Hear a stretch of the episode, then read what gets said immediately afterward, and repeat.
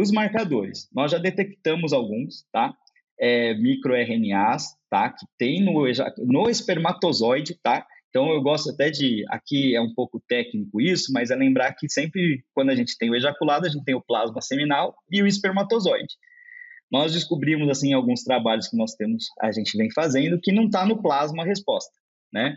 A resposta está realmente na célula, ele que traz alguns marcadores bem interessantes. Tá? Só que a gente não sabe se tem uma relação ainda entre o, os marcadores, né, essas proteínas, esses lipídios, que eles sofrem alguma reação devido a algo que tem no plasma seminal.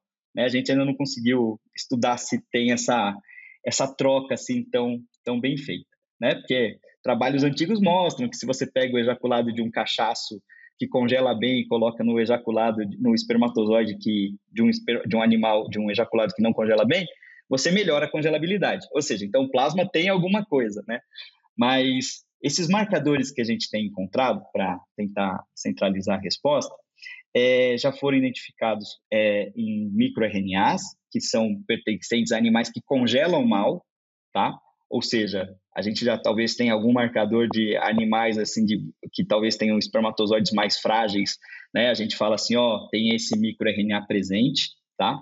Nós já temos alguns metabólitos, né, que mostram, né, ou seja, processos, reações das células lá que são liberadas no meio, que a gente pode já identificar em animais que congelam bem, ou seja, que têm espermatozoides com uma resistência maior, tá? E, claro, o professor é, Ivan Bustamante, né, a professora Melage, Ana Melage já identificaram proteínas também, né, que identificam animais, aí é com semi-refrigerado, mas também são mais, é, mais resistentes ou não. Ou seja, a gente já sabe né, algumas, algumas indicações. E a resposta, Inês, provavelmente vai ser que o conjunto desses marcadores, de pelo menos uns 10, vão ser um painel que a gente vai poder colocar. E se o, ejaculado for positivo para isso ou negativo, a gente fala: ó, esse sêmen é um sêmen que deve ser comercializado. Vale a pena usar esse sêmen para congelar, para exportar esse ejaculado.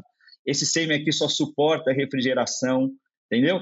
Então, eu acho que isso não está muito distante de acontecer. Aí você vai falar, quanto é muito distante? Ah, eu acho que em uns 10, 15 anos a gente tem a resposta disso.